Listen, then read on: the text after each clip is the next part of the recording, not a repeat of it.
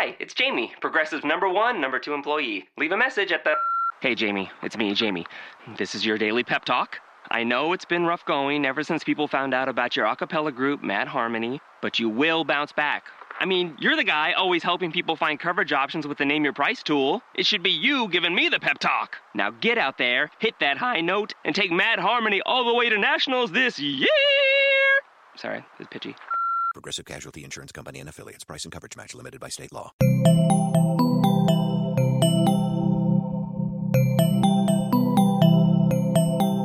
Estás escuchando Posta, Radio del Futuro. A continuación, Hodor, Hodor, Hodor.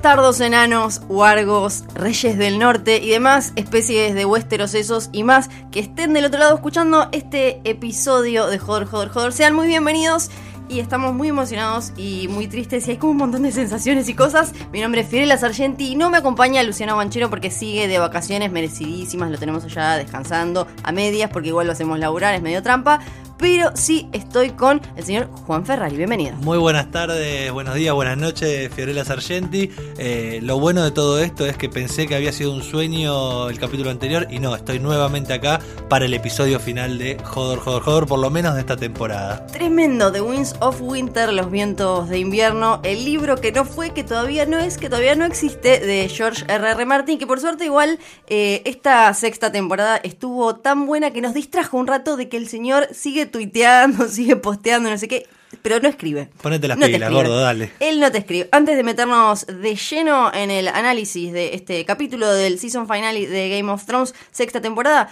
te cuento que este episodio de Joder, Joder, Joder está presentado por Claro Música, que es la mejor manera de escuchar música ilimitada en tu teléfono, incluyendo, claro, Juan, obviamente, todas las bandas de sonido de Game of Thrones que vamos a hablar un poquito hoy porque la de la sexta fue una locura, una belleza, donde te puedes bajar la app de Claro Música en claromusica.com. Es gratis para todos los usuarios de Claro, tremendo, una locura. Puedes ir a escuchar, por ejemplo, The Reigns of Castamere, ahora que, Me encanta. Ahora que Cersei está ahí como laca. Ahora vamos a hablar un poco. Gracias, Claro, por estar acá con nosotros en Joder, Joder, Joder. La, la palabra ilimitado básicamente va bien con mi vocabulario. Es- Que, sea que algo sea ilimitado. Dame, dame, dame, dame. Dame más. Dame más, dame más. Ahora sí, vientos de invierno.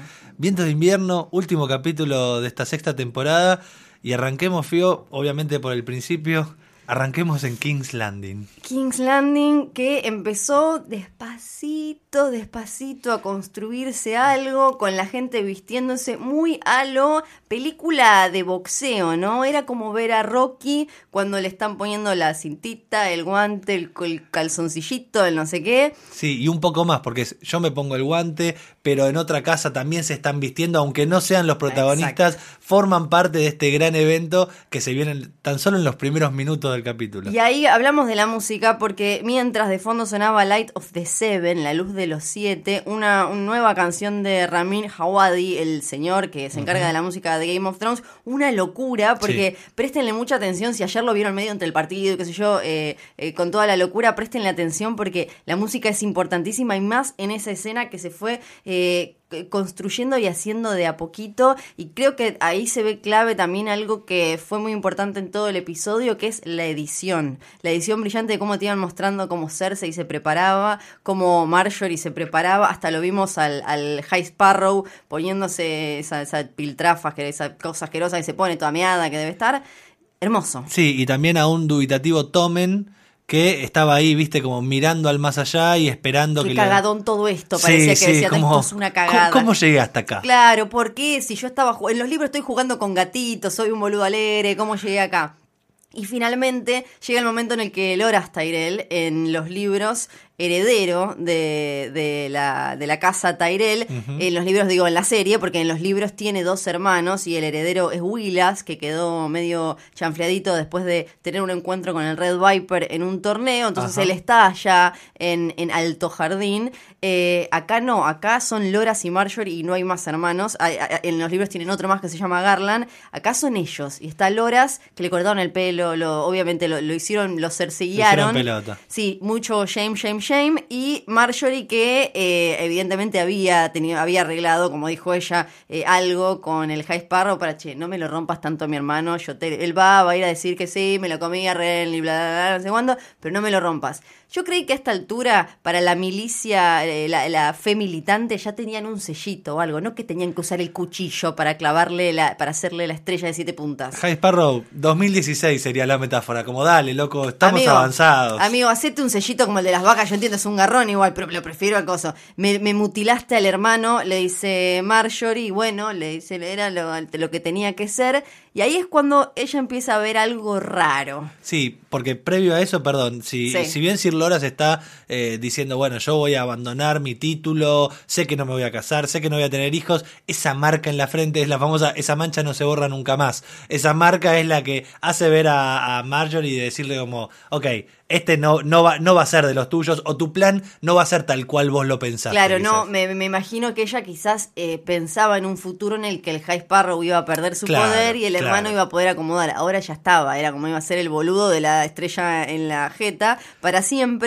Y ahí pero no había mucho más para siempre. No, claro, porque Porque- ahí empieza a oler algo raro, Sí, ¿viste? Como que sí. se da cuenta que las cosas no están bien. Porque esto, lo que vimos en esta temporada más que nunca de Game of Thrones, es que las minas están un poco más vivillas que Sí, los señores. La gran Sansa con John. eh, entonces Marjorie empezó como, qué raro esto. Mientras tanto, en, en la Red Keep, en el castillo ahí en King's Landing, eh, Cersei se acomodaba, tomaba un vinito y el, al gran maester Paisel eh, lo llamaban unos niñitos, los Me niñitos, encantan esos niñitos. los pequeños eh, pajaritos que eran de Varys que los heredó Qui-Gon, Qui-Gon este maester que, que en realidad está medio como flojo de papeles porque no tiene sus cadenas porque se las sacaron y lo hacen cagar fuego. Básicamente le clavan un montón de cuchillitos, cuchillitos, cuchillitos, cuchillitos. Esto es una es como un guiñito para, para la gente que leyó los libros porque así de una manera eh, similar es como muere Kevan, pero el que está manejando a sus little birds, a sus pequeños pajaritos, todavía es Varys. Ajá. Que Varys, esto ya se puede contar porque no va a pasar en la serie y se puede hablar tranquilamente, Varys en los libros está tratando de apoyar a un probablemente falso Targaryen, que es Aegon, que es el supuesto bebé de Raegar Targaryen, que eh, gente eh, que estaba con la casa de, de la sangre y el fuego lo cambió por otro bebé, entonces el bebé que mató la montaña cuando lo mató, lo mandó Tywin Lannister a, acabar con todo el linaje Targaryen, era otro bebé. Y a Aegon lo agarraron y lo, lo escondieron durante muchos años. Entonces Varys va a King's Landing, mata a Paisel, mata a Kevan Lannister para que eh, básicamente Cersei siga haciendo quilombo, siga rompiendo todo y los Tyrell y los Lannister terminen aniquilándose entre ellos. Pero en los libros lo que quiere Varys es que llegue a Aegon, no Daenerys. Esto está simplificado en la serie porque probablemente Aegon sea falso. O sea, ya, ya eh, leyendo te da la sensación de que es medio truchín y al ver que no está en la serie es como no debe ser, porque si no sería más importante. Y además igual en la, en la narración general era muy raro que apareciera en el último o anteúltimo libro, no me acuerdo, un nuevo Targaryen heredero del trono cuando, ya venimos... a Daenerys en- Exacto, años de construyen, construir un, un personaje y un heredero y demás. Así que eso fue como un guiñito. Y Varys va a tener en su momento en el capítulo también cierta importancia y cierto momento. Pero volviendo a King's Landing, mientras eh, Marjorie huele algo raro y Cersei toma vino, la montaña va a buscar a Tommen. A Tomen, sí. y le dice, vos vení conmigo, como vos no te vas para no, allá. pibito, tranquilo. Pibito, usted se queda acá. Y eh, a- algunos decían que eh, era una pena que al final había quedado, como había sido al pedo, todo lo que hizo Marjorie, esto de avisarle a la abuela, de hacer este plan y de medio engañar al High Sparrow.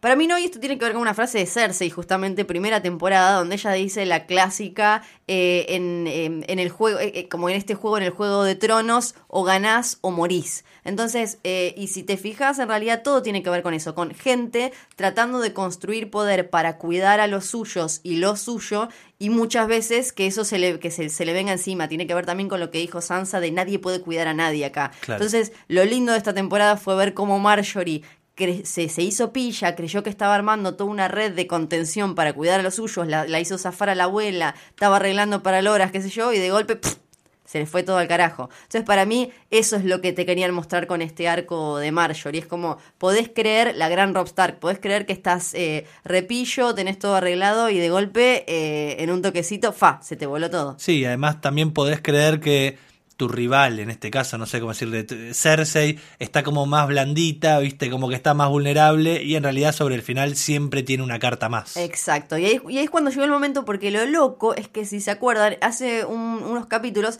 fue la abuela Tyrell, eh, Olena, la que le dijo, ¿qué vas a hacer entonces? ¿Vas a matar a todos menos a vos? Apá, no, y tomó nota, ¿no? Agarró, sacó el celular, fue a notas y puso como, matar a todos menos a mí. ¿Cómo, ¿Cómo lo puedo hacer eso? Claro, y ahí habíamos, eh, estaba esta, esta teoría desde que habíamos visto la visión de Bran. Yo en su momento no me había dado cuenta al toque, a la misma, eh, a la otra mañana, que esa visión era algo que iba a pasar. Creí que era algo que podría haber llegado a pasar, pero Con el no Rey fue. Loco. Exacto. Finalmente, eh, lo que vio Bran fue el futuro, porque cuando se prendió el fuego valirio con esas velitas, eh, era exactamente lo, lo que había visto Bran en Blood of My Blood hace unos episodios. Y fue muy lindo también el detalle de que uno de los pequeños pajaritos fuera a llevarlo a Lancel, al primo, al primo que la hizo poner a Cersei donde estaba, que dijo como, eh, yo me cogí a mi prima, eh, mi prima se coge a su hermano, y bla, bla, bla que tenía como una, una vueltita de tuerca para él, que él lo viera, que quedara ahí y no pudiera hacer nada. La metáfora sería,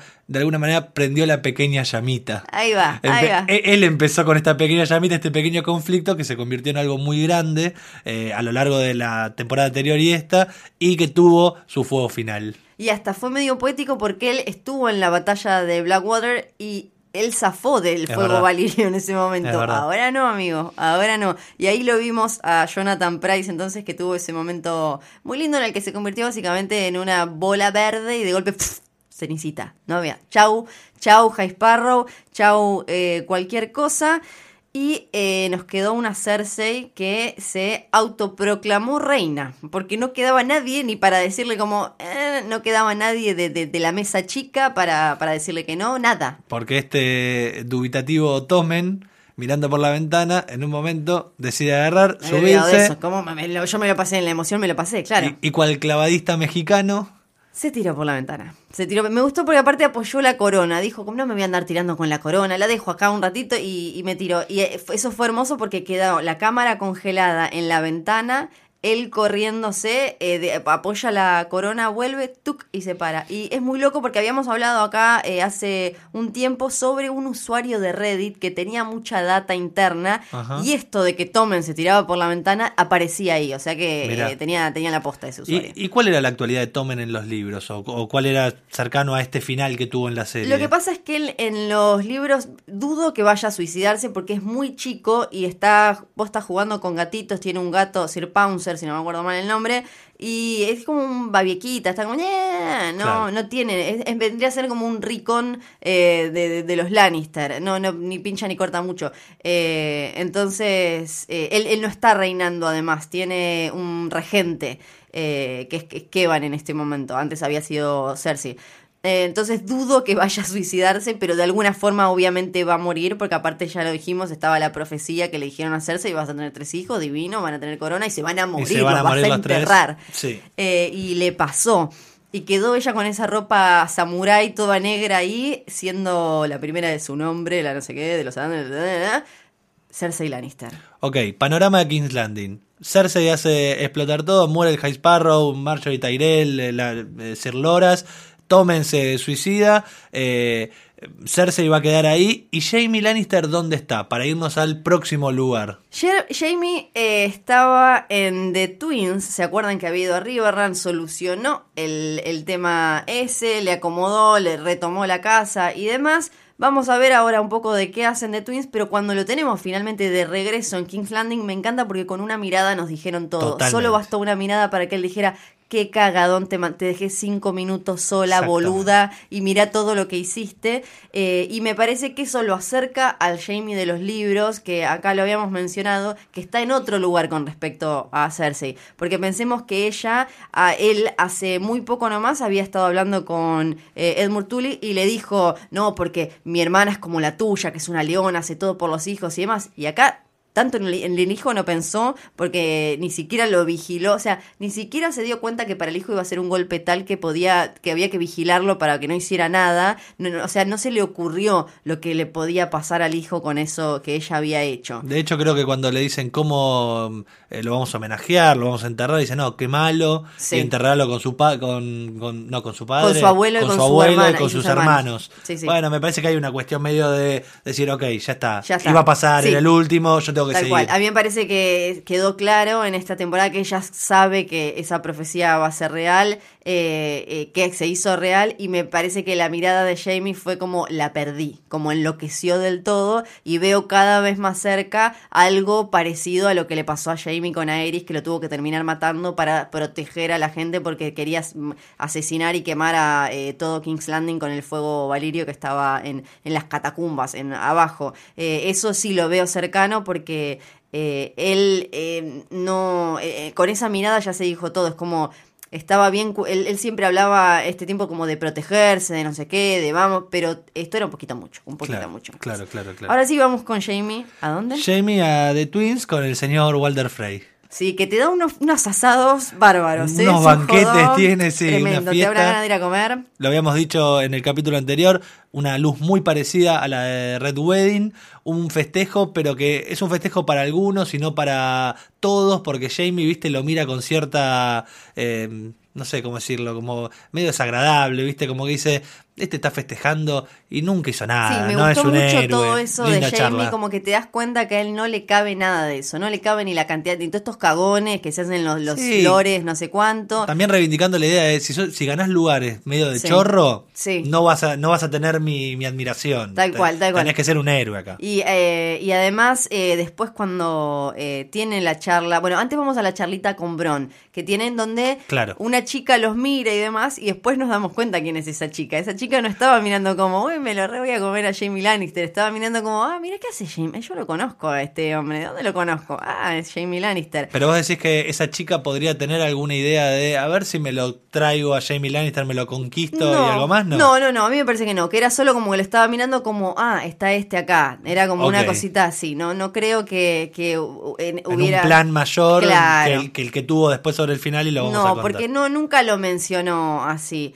Y después en la conversación de, de Jamie con Walter Frey fue muy linda porque siempre volvemos a esto de Jamie con su charla con Brienne y demás, que él no lleva con orgullo esto de ser el matarreyes y demás. Él lo que no le cuenta a la gente es por qué lo hizo, que lo hizo porque iba a quemar no solo a su padre y a su familia, sino eh, a todo King's Landing y demás. Y el otro, además, sentado desde ahí comiendo, que le traen, con, tocándole el culo a la piba, estaba diciéndole como, no, nosotros somos iguales, no sé qué. Claro, no, amigo, yo los vengo dos de, matarreyes, ¿viste? vengo de Como- perder una mano en, en la pelea, me torturaron, me hicieron cualquier cosa, no somos iguales. No somos. Aparte, te das cuenta que Jamie tiene un código de honor, porque le salta la ficha cuando, o sea, se, se calienta un poco cuando el viejo Frey le dice, bueno, al final que al Blackfish, al pez negro, lo mataron unos de tus soldados, no era que se suponía que era un re guerrero. Y le dice, ¿vos cuánto peleaste? Ahí es cuando le agarra, eh, se da cuenta de esto, porque claro, el Blackfish tenía 700 años y, y bien, bien nos había dicho que no peleaba hace un montón. Claro. Y este señor Frey lo único que hace es tener descendencia defectuosa y nada más. Y Jamie le plantea esto de si el día de mañana te van a volver a tomar tu casa, siempre voy a tener que venir yo a defenderte como Claro, si vos sos un cagón. sos un son un lastre ustedes, amigos. Claro. Son sucios, feos y un lastre. Exacto. Y, eh, Y la comida no está tan buena. No, El- para- la imagen del banquete que está buena, pero la comida no está buena. Y eh, ahí un ratito antes habíamos escuchado eh, lo de, eh, de Freys and the Lannister Send their Regards, que era eh, esto que había se había escuchado en la Red Wedding, lo había dicho papá Bolton, y ahí empieza en el episodio toda una cosa con las catchphrases, con las frases eh, famosas que se dan, eh, hay varias que van apareciendo durante todo el episodio, que es como, "Ja, ja, ah, ah, mira, ah, sí, claro, como eh, van apareciendo muchas de ellas. Y finalmente lo vemos al señor Frey solito, que se quedó con hambre después en algún otro momento, y le traen un pie. Y ahí finalmente aparecieron los pies en la casa, entre la familia Frey, y fuimos todos muy felices. Sí, porque hay una frase que dice la venganza es un plato que se sirve frío. Yo no sé qué temperatura tenía esta tarta. Claro, porque este viste que hay gente que las come más frío, más tibia, más- recién salida del horno, depende. Pero en un momento levanta la tapita de masa que tiene este pie y encuentra un dedito. Un una uñita, Una- un un- dedito. claro, un cacho de dedo. Y la chica que había estado mirando a Jamie Lannister le dice, no, están acá tus hijos, ¿eh? ¿Dónde están mis hijos? ¿Dónde? Están acá. Mira, mira. Y ahí, y ahí encuentra el dedito. Muy lindo porque esto tiene que ver en los libros con eh, la gran conspiración del norte y el señor Manderley, que lo vamos a ver en Winterfell, que acá tuvo otro rol que cumplir, que eh, lo que hace es efectivamente matarle un par de pibes a papá Frey y Acá lo que me dio pena es que no llegó a comerse nada. En, en los libros sí se los Ah, lastra sí. y comen todos. Es en la falsa, eh, en el casamiento entre la falsa Aria y Ramsay Bolton que sucede esto, en Ah, el que ok. comen co- chochísimos los pies eh, llenos de Frey, que aparte tanto sucios esos muchachos, debe ser como todo un asco, tienen, tienen cara de taradísimos y demás.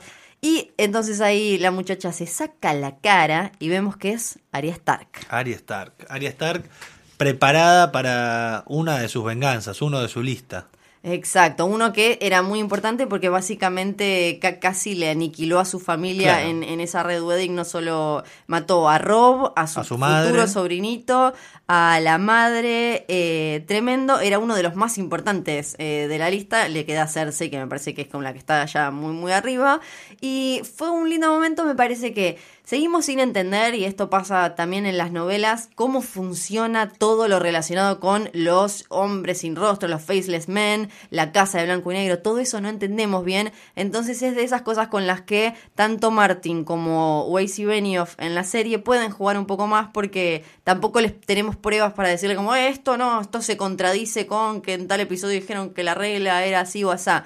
Entonces eh, no sabemos bien si Arya se pudo cambiar la cara porque se robó una de cuando estaba en la casa de Blanco y Negro en Bravos, o si se pueden sacar las caras, digamos, ella aprendió a sacarle una cara y mató una piba o agarró una piba muerta y le sacó la cara. Es como, eso no lo sabemos, pero me parece que queda claro que la- esas, esa sonrisita casi de Jaqen cuando se va era como, no te vamos a ir a correr, no te vamos a nada, y ya aprendiste a ser nadie y le salió muy bien. Y acá se empieza, eh, se empezó a hablar también de el tema de fanservice, que esta temporada en la que no había libros era eh, eh, en la que no habían que basarse y no sabemos qué, por qué lado van a ir las novelas, era mucho como, ah, bueno, están metiéndose como en Reddit, están agarrando teorías de fans y a ver qué quiere el fan, y están yendo por ese lado. Para mí, eh, todo lo que tiene que ver con el fanservice, que es esto de hacerle un. eh, trabajar en servicio de lo que quiere el fanático, es. es mandarnos la parte, básicamente. Es darnos demasiada importancia a nosotros como fanáticos, porque en general. Si nosotros esperamos esas cosas es porque el que nos fue contando la historia fue plantando esas Claro, semillitas. obvio. Eh, fanservice sería hacer que Brienne terminara chapando con Tormund, que eso es como una pastillita, una, fue una miradita que nos pusieron, una cosita así. Ahora, fanservice no es que eh, Arya Stark termine eh, matando a, a Walder Frey. Eso no es fanservice. Eso es, tiene, eh, un, corre, tiene un correlato, tiene una, una lógica, tiene demás. Tiene que haber un verosímil, aún en las sorpresas, porque a veces si no algunos te dicen como, "Ah, pero Game of Thrones está lleno de sorpresas. Sí, pero una vez que suceden, si empezás a ver para atrás, es todo, es un, eh, es como una cosita, como es de los dominó, de, de, mm, las cositas de dominó, cuando tirás uno y se van cayendo Sí, todos. sí, el, o sea, el famoso efecto dominó. Exacto, eh, porque, o sea, cuando Ned Stark, Ned Stark muere al final de, eh, casi al final de la primera temporada, sí, pero si mirás para atrás, era, eh, o sea, fue, murió por consecuencia de todos esos actos. Entonces, tiene que haber, aún en las sorpresas, una lógica en el medio de la narración y eso. Entonces, en general, lo que pide el fanático es lo que quiere porque la, la historia fue, fue haciendo que desee eso. Es que los personajes tienen móviles y la verdad que pensar que Cersei no se iba a cobrar la venganza eh, contra High Sparrow o que Arya no iba a tener su propia venganza, que tanto tiempo tiene ya anotando nombrecito en una lista, era como para... eh, o sea, era, era medio obvio, me parece, que estábamos yendo por ese camino. Tal cual, y es muy lindo verla un poco llenando el espacio en la serie de Lady Stoneheart, que es eh, Kathleen Stark eh, resucitada, recordemos, en, en los libros, que anda matando Lannisters y Freys, y acá un poco me parece que va a ser eh, su trabajo, porque eh, es, es lo mismo, básicamente ella quiere venganza, no quiere nada más, y habrá que ver si se cruza con Naimiria, que también está por la misma zona, su loba, que en los libros te queda clarísimo que está viva y se sabe que anda con una manada muy grande de lobos y demás. Recordemos que son muy caros. eh, el director del episodio anterior, que también dirigió este, Sí. salió a decir: ¿Saben por qué no pusimos a Ghost? Porque era Ghost o Wun chicos. Me- Menos mal que no fue Ghost porque Wun se nos fue. Sí. Así que Sí. yo me quedo con Ghost. Y, quedo y- con Ghost. y estuvo y estuvo hermoso cómo se fue Gungun lamentablemente pero eh, re- eh, para el que todavía no haya visto creo que no quedó nadie sin ver el capítulo anterior pero por favor no, no, no se lo pierdan si alguno está un poco atrasado No. Eh, seguimos Seguimos, por favor. Ah, bueno, Aria quedó ahí por, lo, por ahora. sí, Aria, quedó contenta, está con una sonrisita, Sí. eh, mató a, a Walter Frey de la misma manera que murió su madre, Exacto, por se cumplió entonces esto de que papá Bolton murió con una, un cuchillazo en la panza, como eh, recordemos Bolton le- se lo dio a Rob Stark, que a Rob Stark ta- también le tiraron un montón de flechas, como murió Tywin Lannister, o sea que esto es muy poético y muy bonito, Me veremos encanta. qué hace Arya, a quién va a buscar en la séptima temporada. Me encanta, seguimos. Pasamos a Old, Old Town. Town. ahora. A Old Town, donde está, es una de las ciudades más viejas, por eso el nombre, Ciudad Vieja, básicamente, eh, de, de Westeros. Y ahí está la Citadel, la Ciudadela, que es este lugar al que van los maestros a, a est- a aprender y a estudiar y donde se van ganando sus cadenitas. Depende de, de en qué se vayan haciendo más capos. Y ahí llegó Sam con Gilly y el pequeño bebé. el Porque bebecito. él quiere convertirse en un gran master, es como el lugar al cual tenía que ir después de haber estado en el muro y después de haber ido a ver a su familia y nada, ser casi rechazado, expulsado, agarró la espadita, se llevó a su mujer Mu, al nenito y se rajaron. Y se rajaron y se fueron. Y la verdad es que la imagen de cuando llegan ellos y ven eh, que, en, la serie no queda bien claro si se refieren a como que eso es Old Town so- o solo la ciudadela.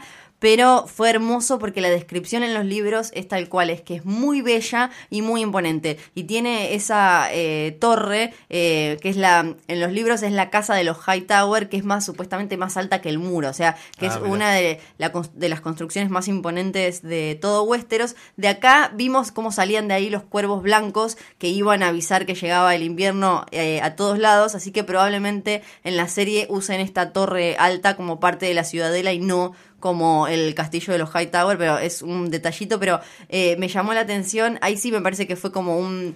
eh, no, no lo creo como un fanservice, sino como un eh, mimo, por decirlo de alguna forma, a- y además de que te tenés una escena bellísima en televisión y te podés ir a los semi, a donde sea, como mirá qué lindo que hacemos televisión y demás, porque eh, la verdad es que fue hermoso cuando entra, cuando este esta especie de empleada de gasalla que lo recibe y no lo que le dice como, pero yo acá tengo que Mormontes, él está un poco atrasado. Sí, sí, señor". está, bajate la última actualización. Sí, sí, fíjate, y iba la cosa y tenía, le- tiene 7000 eh, actualizaciones. Eh, probablemente ese señor sea Lorcas, que es en- eh, quien lo recibe en, en las novelas a, a Sam, y de ahí, bueno, van a pasar cosas eh, en, en el último libro, ahora ya nunca me acuerdo si Sam está en, el- en Danza con Dragones o en el anterior, bueno, no importa, Eh, vemos un poco de cómo es el mundo de ahí, y hay un eh, archimaestre que eh, cree en la magia y en todas estas cosas, se llama Marwin y probablemente vaya a aparecer, porque tampoco le va a ser tan fácil a Sam eh, andar por ahí a los gritos diciendo como se vienen los zombies, se vienen los zombies y todo eso. Claro. Le, le va a costar un poquito, pero eso va a estar interesante ver cómo eh, funciona todo ese lugar, además con todo ese conocimiento que va, va, va a poder tener ahí y todos los libros de todo para ir a buscar las respuestas de todo. Para los que no leímos los libros, esa descripción visual de esa biblioteca hermosa, eh, enorme, viste, con esas escaleras que parecía casi un cuadro de Escher por momentos. Tremendo. Eh, fue muy bello para este último capítulo Sí, de, de temporada. Y otro guiñito fue esa, esa estructura que vimos en el medio, que era bastante, es bastante similar al logo, que aprendí que se llama astrolabio, El esa astrolabio. cosa. Me suena de Colón, como Sí. que Colón tenía un astrolabio. Claro, una cosa así. Eh, fue un lindo guiñito y, y se vio muy bien en pantalla, así que estuvo muy bien. Tenemos que pasar a mi lugar favorito, por favor, Juan. Vamos a Winterfell Sí. y vamos a ver a Sansa con The King of the North. Tremendo. Primero, Melisandre en problemas. Sí, claro. Estaban ahí en la charlita, yo le estaba diciendo, no, acá teníamos fiesta, por acá bailábamos a Rodrigo mientras llegaba no sé qué, el Ned tomaba un vinito. Y- Que es una especie, perdón, de adelanto a lo que puede pasar en unos minutos en el capítulo, porque Jon Snow le está diciendo a. Melisandre esto de yo me sentaba allá lejos porque era el Claro. bastardo, y Melisandre diciéndole, vos tuviste fiesta, Sí, como tuviste sí. familia de alguna manera. Vos tuviste familia y fiesta, fue como, dale, amigo, re llorón. Sí, sí, cortala, cortala. Sí, el bastardo llorón, basta, por Dios, basta. Pero aparece Sir Davos. Sir Davos que le tira a Melisandre la ciervita que le había regalado a Sherin y que encontró quemada porque Sherin se pasó a a otra vida eh, con el fueguito de Melisandre. Fue regalo para Rolor. Y ahí Jon Snow dice, pero por Dios, no, un día, no puedo Claro, denme un día de- quilombo, un día tremendo. Y ah, lo que me gustó fue ver que ella, eh, que toda esta temporada estuvo entre, para, tengo poder y esto es posta, lo resucité a este flaco, pero por otro lado pifié en todo antes. No, estaba en una crisis, una claro, crisis total. Y, y a pesar de, de haberlo resucitado y todo, seguimos viéndola a ella como que dice como, bueno, pero ¿cómo puede haber pifiado tanto? ¿Y cómo puede? Y sabe el valor que va a tener en el futuro, le dice, me vas a necesitar, yo, mirá, eh, se viene la verdadera pelea y todo eso. Pero eh, a la vez duda, porque ta- también sus argumentos son muy endebles, porque ella dice como, bueno, pero ahora tengo razón. Y me gustó mucho verlo a Davos, que cuando le echa en cara que asesinó a Sherin por nada, eh, de- se pone realmente mal. Me parece que fue, un- o sea, fue un gran momento verlo a él, un- eh, que, que está bien, no era una roca, ni en pedo es una roca como está, y lo hemos no, visto claro. muy humano mil veces, pero esta vez sí quebrado, destrozado, o sea, Davos eh, lágrimas. siempre demostró que quería mucho esa nena, que le importaba Sí. mucho esa nena y que era eh, el- mejor resumen, la síntesis de la inocencia. Era una nena que estaba ahí encerrada mientras pasaban cosas Que terribles. había tenido una enfermedad horrenda. Sí, y, y los padres son oscurísimos, ¿viste? Y tenían como mil quilombos y, y todas cosas feas. Y ella era como un pequeño rayito de luz. Exacto, y así se fue, ¿no? Con un pequeño Sí, rayito sí. de luz. eh, y me parece que la- estoy a favor de la decisión que tomó John. Me parece que no la podía matar por eso, porque eh, a la vez era la fe que habían tomado Stannis y, y su mujer en su momento, que también habían sido culpables de eso. Me parece que hizo bien en, ¿sabes qué? Andate, amiga, no nos vemos nunca más. Eh, eso eh, fue- me pareció muy coherente y en personaje. Y acá aparece otra cosa porque eh, la vemos a ella irse para el sur y Aria está ahí un poco más al sur de en eh, está recién hablábamos en Los Gemelos y se acuerdan que temporadas atrás cuando se cruzaron Melisandre le dijo "Eh, acá te veo oscuridad qué sé yo le dijo vos y yo nos vamos a volver a ver entonces ahí vuelvo a lo del fanservice y eso hay cosas que están plantadas eh, en la cabeza de George R. R. Martin y después pasadas a la serie que no las van cambiando, depende de si nosotros nos enojamos o no en foritos. Entonces, seguramente se vayan a cruzar ahora y esto ya nos lo habían contado eh, dos o tres años atrás. Entonces, eh, me parece que no es tan así. Y Y cuando Melisandre se está yendo, Jon Snow está a punto de charlar con su hermana Sansa. sí, que pelean por los cuartos como niños que pelean. ¿Quién va adelante? Pero esta vez se pelean como, anda vos adelante. No, anda vos adelante. Que es peor esa pelea que la Sí. de no, yo quiero el cuarto. Sí, sí, sí, sí, sí, como eh, muy linda, pero fue una linda escena y los vimos finalmente unidos a los dos. Se notaba que Sansa igual un poco le gusta, un poco quería que el hermano le dijera, no, quédate vos con el cuarto grande. Bueno, está bien, le dijo al final, me quedo con el cuarto grande.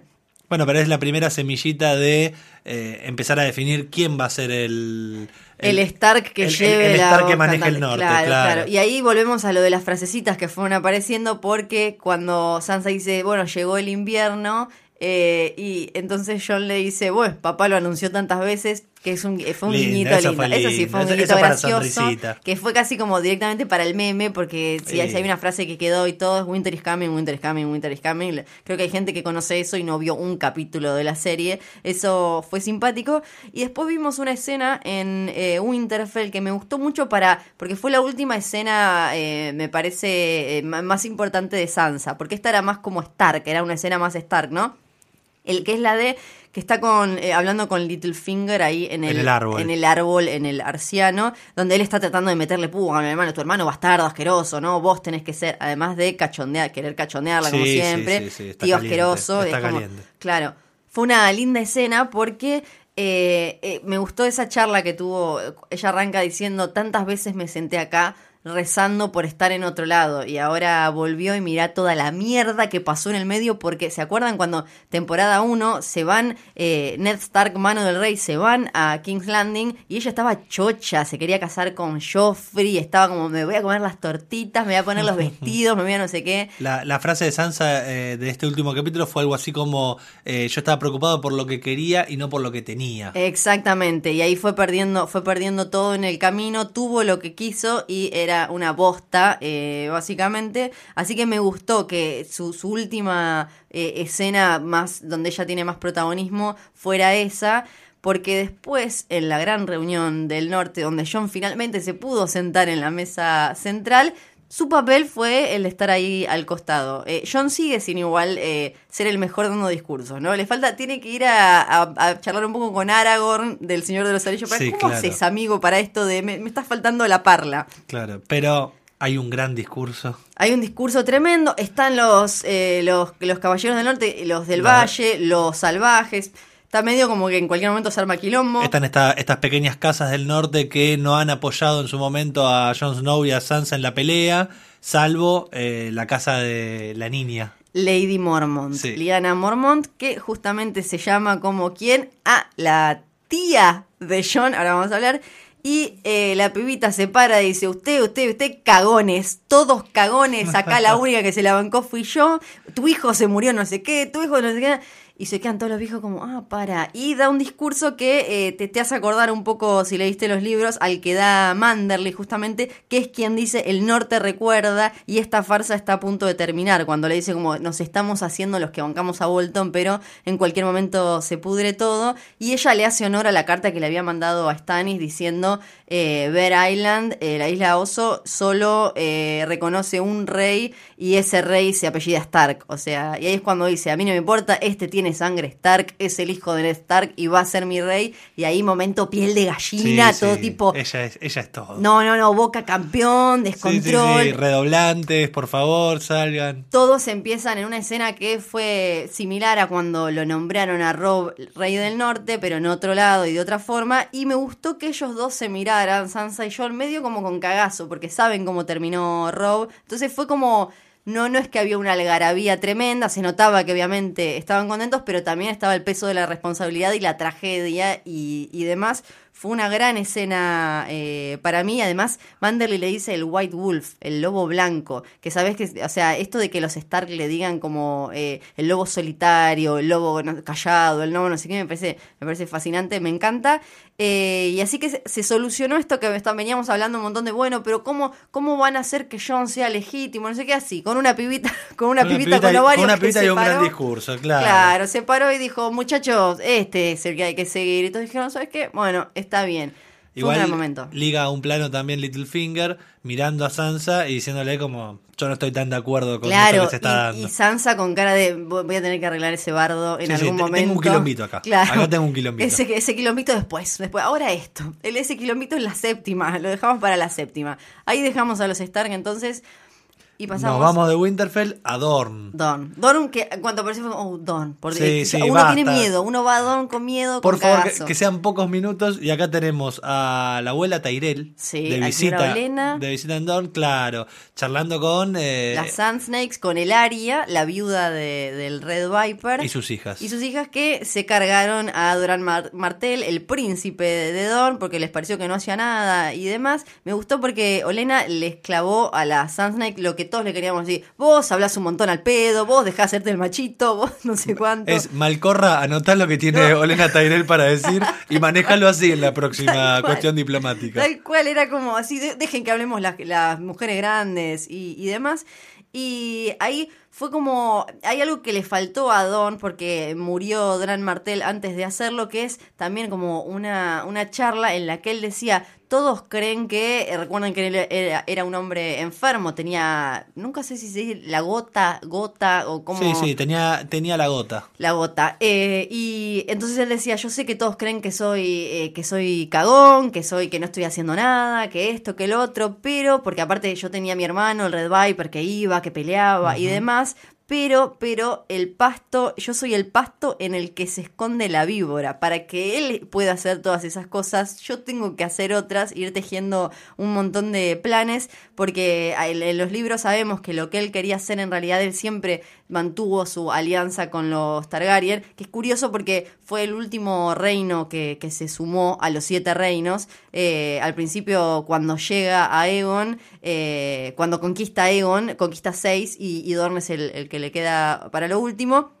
Y eh, él siempre, Doran Martel, quiso vengar a Elia y, entonces él es quien dice en los libros venganza, justicia, fuego y sangre, porque él iba a casar primero a su hija Ariane con Viserys, cuando deja de estar Viserys, manda a Quentin a buscarla a Daenerys. O sea que igual fue lindo ver que el espíritu de Doran Martel de eh, Don quiere venganza y, y vale fuego estuvo. Estuvo de otra forma, con un poquito de Tyrell y una campanita que sonó y apareció alguien que viajó muy rápido, muy rápido, muy rápido. Aparece Varys. Aparece Varys ahí que eh, tiene, como decía antes, eh, tiene sentido que se mantenga fiel a los Targaryen y eh, ahora es donde empieza toda la charla de los tiempos y las distancias.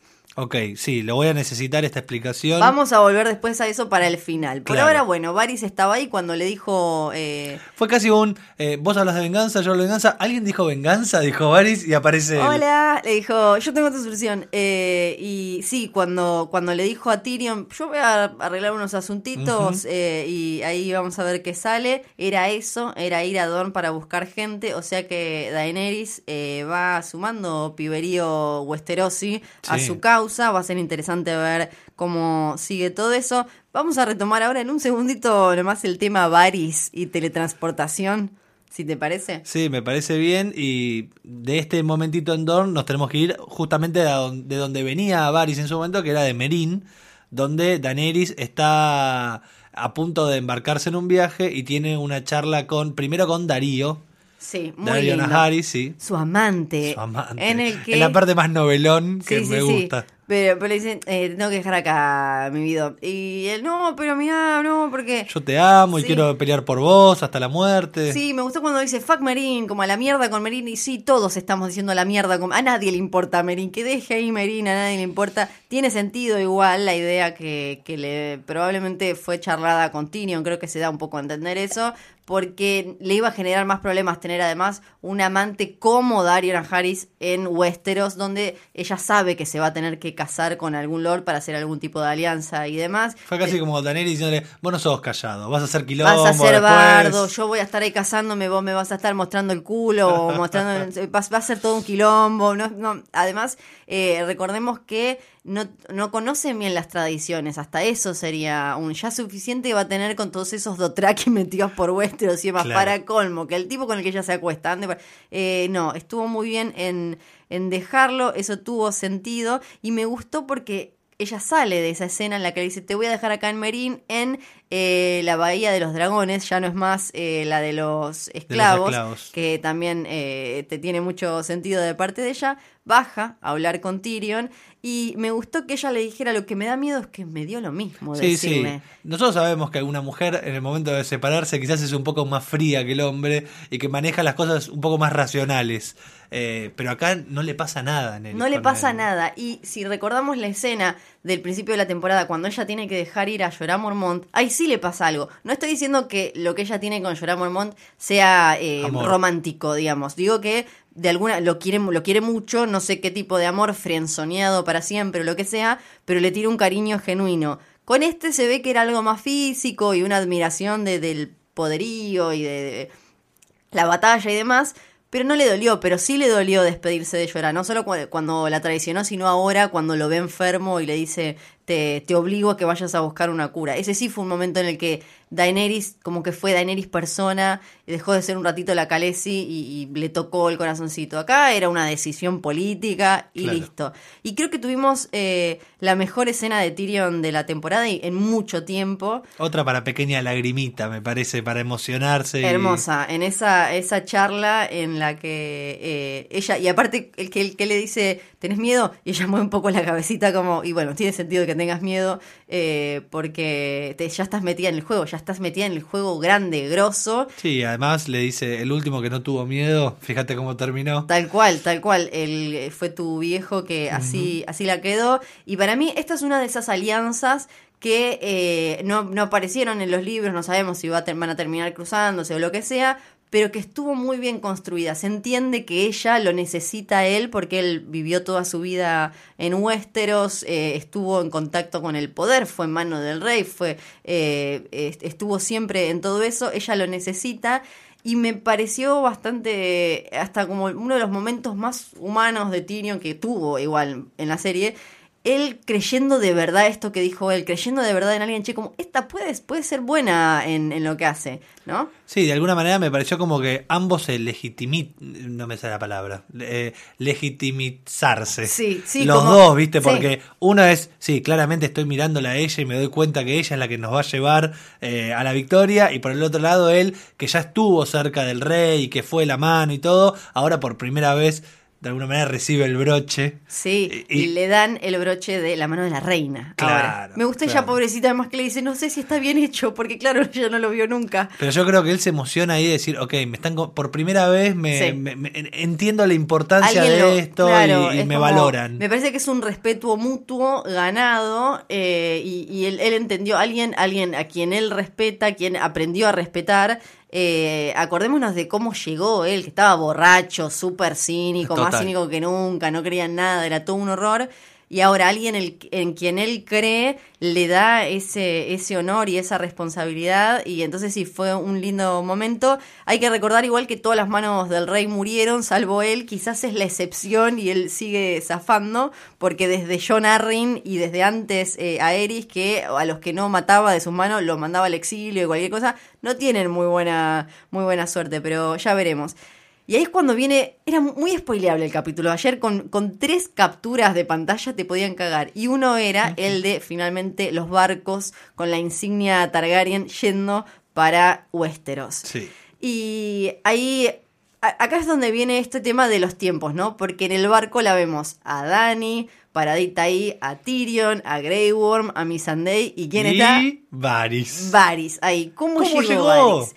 Para mí esto se, resuelve. Bueno, primero que la serie siempre tuvo estas cosas con eh, la cuestión temporal, porque es muy difícil enganchar todas estas historias y, hacer que todo sea em, sincronizado y al mismo tiempo, ¿no? Esto hasta pasa en los libros y él y Martin juega bastante con que vos no sabes bien si determinadas cosas pasaron justo al mismo tiempo, un poquito después. Claro. Eh, por ejemplo, cuando em, están en Dorn, eh, em, el Aria le dice a Olena, King's Landing nos declaró la guerra, entonces uno puede entender que quizás ya Cersei ya, ya estaba como reina porque alguien, alguien tenía el poder para declararle la guerra a Dorn. Sí, o el tiempo que pasó entre que Jamie volvió a King's Landing y la ve a Cersei reina también. Yo lo que lo tomé esas últimas escenas como una especie de epílogo, es algo que se usa mucho en, en los libros, como una especie de epílogo que nos mostraba algo que puede haber pasado hasta meses después, porque fíjate que Dani tiene un barco que tiene un dragón dorado gigante, tremendo,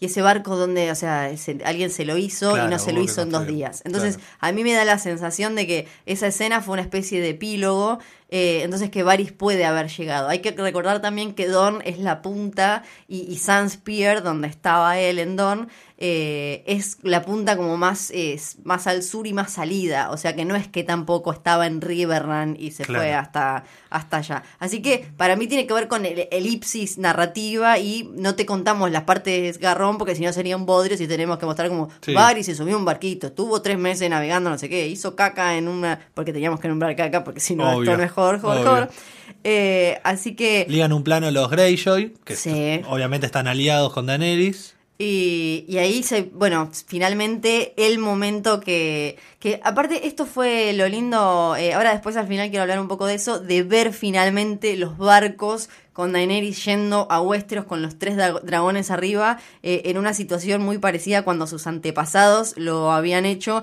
a Egon con sus hermanas Visenya y Rhaenys, eh, cuando conquistaron los seis reinos primero. Eh, fue muy lindo y además pensar en el poderío que ella tiene, no solo con el ejército, pensemos en los dragones. Sí, claro. Eh, ¿Se acuerdan de Harrenhal, este lugar en el que se cruzaron Arya y Tywin, que estaba todo quemado, que era un castillo eh, en ruinas y demás? Ese castillo lo quemó eh, Aegon con Valerion, su dragón. O sea, era una batalla que se estaba perdiendo, vino el chabón con el dragón. Chau. O sea que eh, va a ser tremendo y, y fue un gran momento, fue un gran momento. Pero nos queda un gran momento más. Sí, que es- claro. ya estoy llorando, ya Nos- te lloro. Nos tenemos que ir a más allá del muro y encontrar primero a Bran con eh, su tío, Tío Benjen, con tío Benjen. barra Coldhans, Sí, exacto. Frías. Y Mira. Que- Bran con Mira y el tío Sí, Benjen. Y el tío Benjen que básicamente los tira ahí como al costado. Bueno, otro- al hasta costadito acá. del muro le dice, chau, ni nos vimos.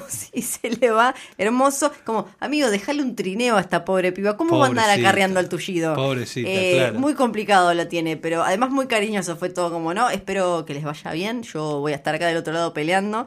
Eh, esto es muy parecido en los libros también Cold Hands, que todavía supuestamente, según la nota que puso George al costado para su editora, no es Benjen en los libros, tampoco puede cruzar el muro, porque eh, el muro fue hecho por Bran de Builder hace muchos años, un antepasado, Stark, Bran el constructor, con los niños del bosque y gigantes, y eh, se dice mu- todo el tiempo que no son solo, eh, no es solo una estructura física, que tiene hechizos y encantamientos que hace que no puedan pasar Claro. determinadas cosas. Eh, por eso también hay toda una toda otra historia que no apareció en en la serie que no creo que aparezca o, muy distinta que es el cuerno de Joramun que es eh, un cuerno que supuestamente tenía Mans Rider para tirar abajo eh, El- el muro Ah, mira. y en, la- en los libros, eh, Melisandre lo quema al cuerno este y después igual Tormund le dice a Jon, ¿sabes qué? Ese cuerno, nunca encontramos el cuerno posta, pero los queríamos asustar con que le podíamos tirar abajo del muro, nunca lo encontramos. Porque hay que ver eh, cómo van a hacer, cómo va a ser el Night King para bajar eh, a los White Walkers para hacer que crucen el muro. Yo en la serie muchos preguntaban a ver esto de que el Night King lo tocó a Bran, a ver si es como que entonces ahora se puede teletransportar a cualquier lado en el que esté Bran. Para mí no es así. Sí, eh, creo que puede llegar a funcionar como que le da un indicio medio como GPS, como que lo puede geolocalizar, que no es lo mismo que puede transportarse a donde él esté. No creo que sea una conexión de ese tipo. Me parece que sí lo... eh, Incluso me parece que en realidad esa vez lo pudo encontrar porque lo vio en ese momento, pero me da la sensación, eh, acá estoy entrando en, en terreno de especulaciones, que eh, no es que lo puede encontrar en cualquier lado, sino porque ahí se cruzaron en esa visión, entonces ahí sí lo pudo encontrar. eh, pero no sé. Y entonces, bueno, Bran dice, voy a tocar este, este árbol corazón porque quiero saber un par de cositas antes de cruzar el muro. Sí, eh, eh, pregunta al pasar, pero el árbol donde él está, ¿es parecido al árbol donde Sansa tiene esa charla Claro. con Littlefinger? Esos son, eh, son todos los mismos árboles que están relacionados con eh, los viejos dioses y demás. Son arcianos, árboles corazón, eh, y eh, todo el poder de Bran está relacionado con eso, con ellos. En realidad, por ejemplo, en los libros, eh, hasta ahora él lo que vio eran cosas que pasaban como que él ve a través de los ojos de esos árboles, ve cosas que, que pasan cerca de, de los árboles, no ve cualquiera. Pero acá en la serie ve cualquiera y finalmente pudo seguir a papá joven Ned Stark arriba de la Torre de la Alegría. Se conecta a USB, aparece Ned Stark subiendo las escaleras y escucha unos gritos que ya los habíamos escuchado en capítulos anteriores. Y cuando Ned Stark entra a esta torre, Está ahí Liana toda ensangrentada con un, una par de, no sé, Sí, de enfermeras, enfermera, una de- cosa así. sí. Y eh, Liana eh, le dice, no me quiero morir, un garrón, qué sé yo, se acerca y le susurra algo. sí, Que lo que nosotros llegamos a escuchar A es, si Robert se entera lo va a matar, protegelo, prometémelo Ned, prometémelo, que esto es algo que en el primer libro, en Juego de Tronos, aparece mil veces, él lo, lo recuerda una vez que tiene fiebre, aparece mucho esto de promise me Ned, promise me Ned, como que entonces es como, ahí ya, ya imagínense cuándo te instalan en los libros la idea de, De que, que Jon Snow- Jon Snow no es hijo de Ned Stark. Todo el tiempo con esto de prometeme, Ned, prometeme. De que no es un bastardo. Exacto. Y él con el. O un bastardo de otro tipo. Exacto, claro, pero no de Ned con No. una mina que se había ido en algún momento. Exacto, y ahí cuando eh, ella le dice esto, se acerca a una mujer y le da un pequeño bebecito de ojos muy oscuros que de golpe en este fantástico para mí trabajo de edición que tuvo el capítulo pasa a ser eh, la cara de Jon Snow en, en el, en el banquete, digo, en el salón de Winterfell, que fue hermoso eso. Y me parece que quizás lo que les puede pasar a los que solo ven la serie es que no saben quién es el padre. Esa era mi pregunta. El padre aparece mencionado en el eh, antes en Game of Thrones previously ¿no? ¿eh? Rhaegar Targaryen sería el padre que eh, vamos a hablar más de esto en el epílogo de Hodor Hodor Hodor va a haber eh, más sorpresas no termina todo acá Eh, ¿Se acuerdan? Rhaegar era el heredero de la corona, el hijo mayor de Aerys, el hermano mayor de Viserys y, y de, mm, y de Daenerys. ¿Y eh, ¿qué, qué hace él? Él en el. eh, en un. Ya lo hablamos, cuando el padre empieza a enloquecer, se dice que él empezó a tratar de juntarse con eh, otra gente para sacarlo del poder, para hacer algo, porque Aerys ya estaba, pero loco, nivel no me baño, o sea, nivel Howard Sí, Hughes, sí. no me baño, uñas, ñe, asco, escuchando como enloquecido y demás.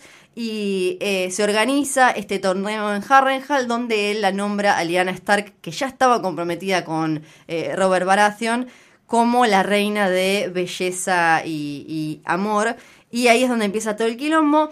Algo sucede en algún momento y Raega Targaryen termina llevándosela a ella y mm, pasan meses y eh, aparece en la Torre de la Alegría, en la Tower of Joy. Hay muchas, eh, hay, mucha especulación con respecto a todo eso, lo vamos a mencionar, eh, lo vamos a explorar mucho más en el epílogo de Hodor, Hodor, Hodor, eh, porque acá si no podemos estar 20 minutos hablando.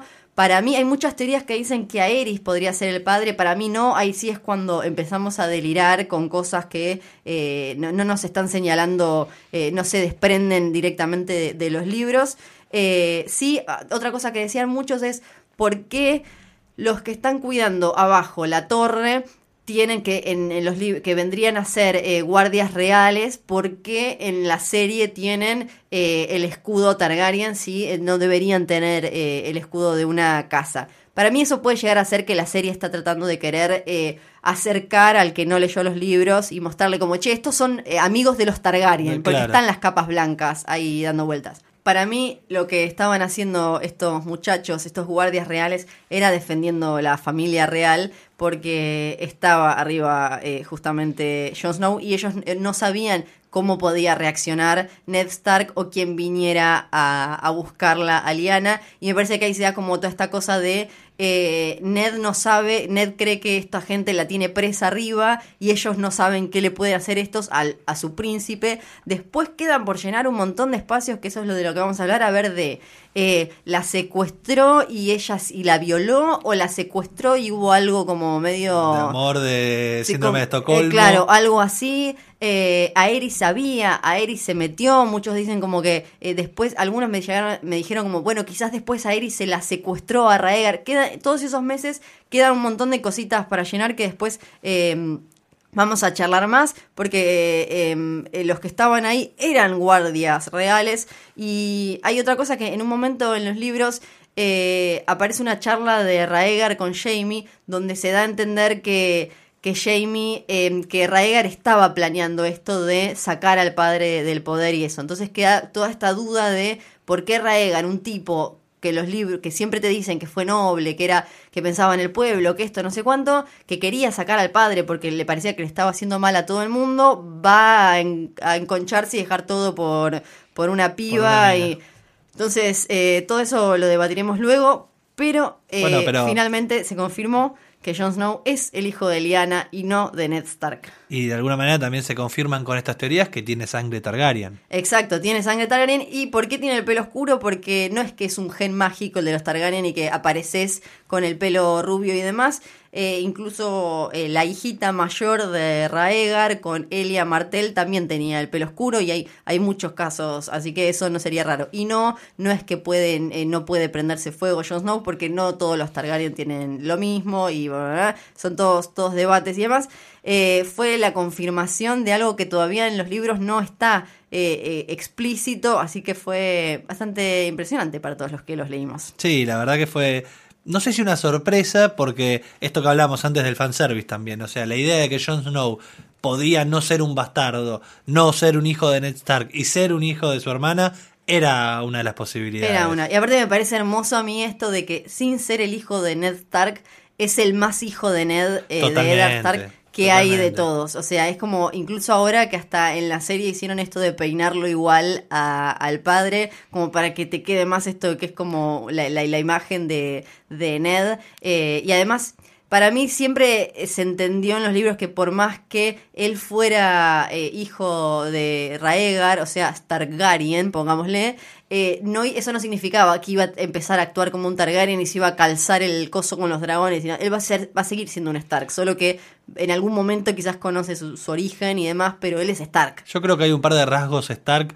Desde el momento que Sansa le, le calza ese abrigo eh, igual al que usaba su padre. Y también esa idea de que tiene que eh, tomar decisiones sin contemplación. Si hay que matar a alguien, se lo va a matar. Si hay que ser de alguna manera, no sé, un poquito más eh, tranquilo y simplemente desterrarlo, como a Melisandre. Siempre Pero- con la responsabilidad, Exacto, ¿no? y el con la honor decisión. del poder y, y demás. Es como, bueno, yo estoy en este lugar, tengo que velar por toda esta gente y si tengo que hacer una, eh, si tengo que pasar por algo choto como cortarle la cabeza a alguien como Ned eh, en los primeros capítulos, hay, hay que hacerlo, hay que tener huevos porque, bueno, vos estás en el lugar de, de protector de todos estos, te la tenés que bancar. Simplemente queremos que mejores tu discurso. Nada Eh, más. sí, un poquito, era como una charlita, no sé cuánto. Bueno, para mí, en resumen, eh, Vientos de Invierno tuvo mu- tiene que ver con que arrancamos el tercer acto. Entonces, ¿por qué empiezan a pasar estas cosas en las que todos eh, salimos como a darle la vuelta y, a festejar al obelisco? Porque así es como tiene que ver con el tipo de narración a largo plazo en el que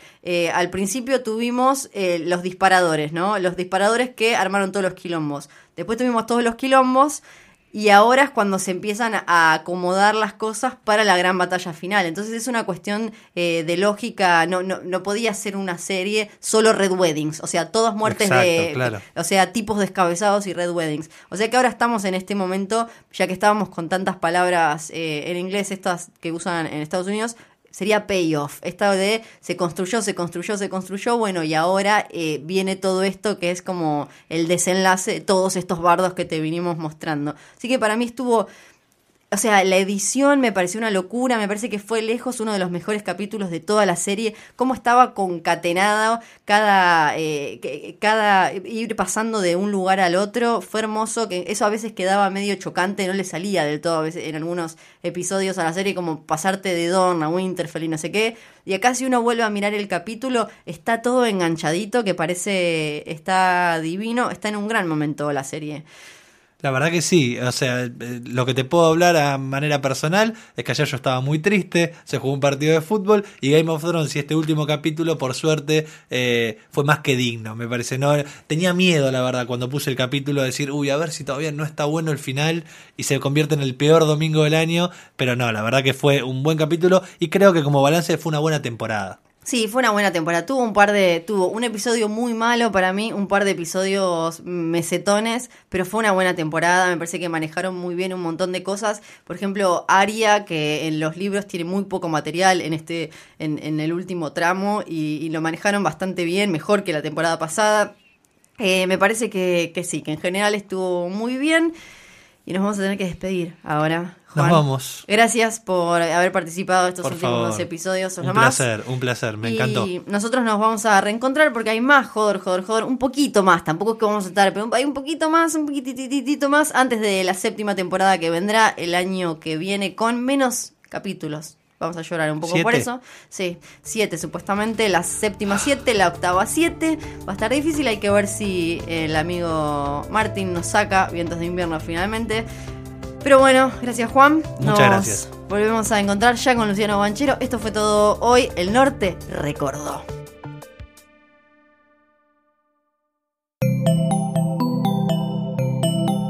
Si te gustó este episodio, hay mucho más para escuchar en Posta. Conoce todos nuestros programas en posta.fm. También podés llevarnos en tu teléfono. Baja la app de Posta para Android o para iPhone o suscríbete en iTunes a tus series favoritas. Seguí escuchando Posta, Radio del Futuro, cuando quieras y donde quieras.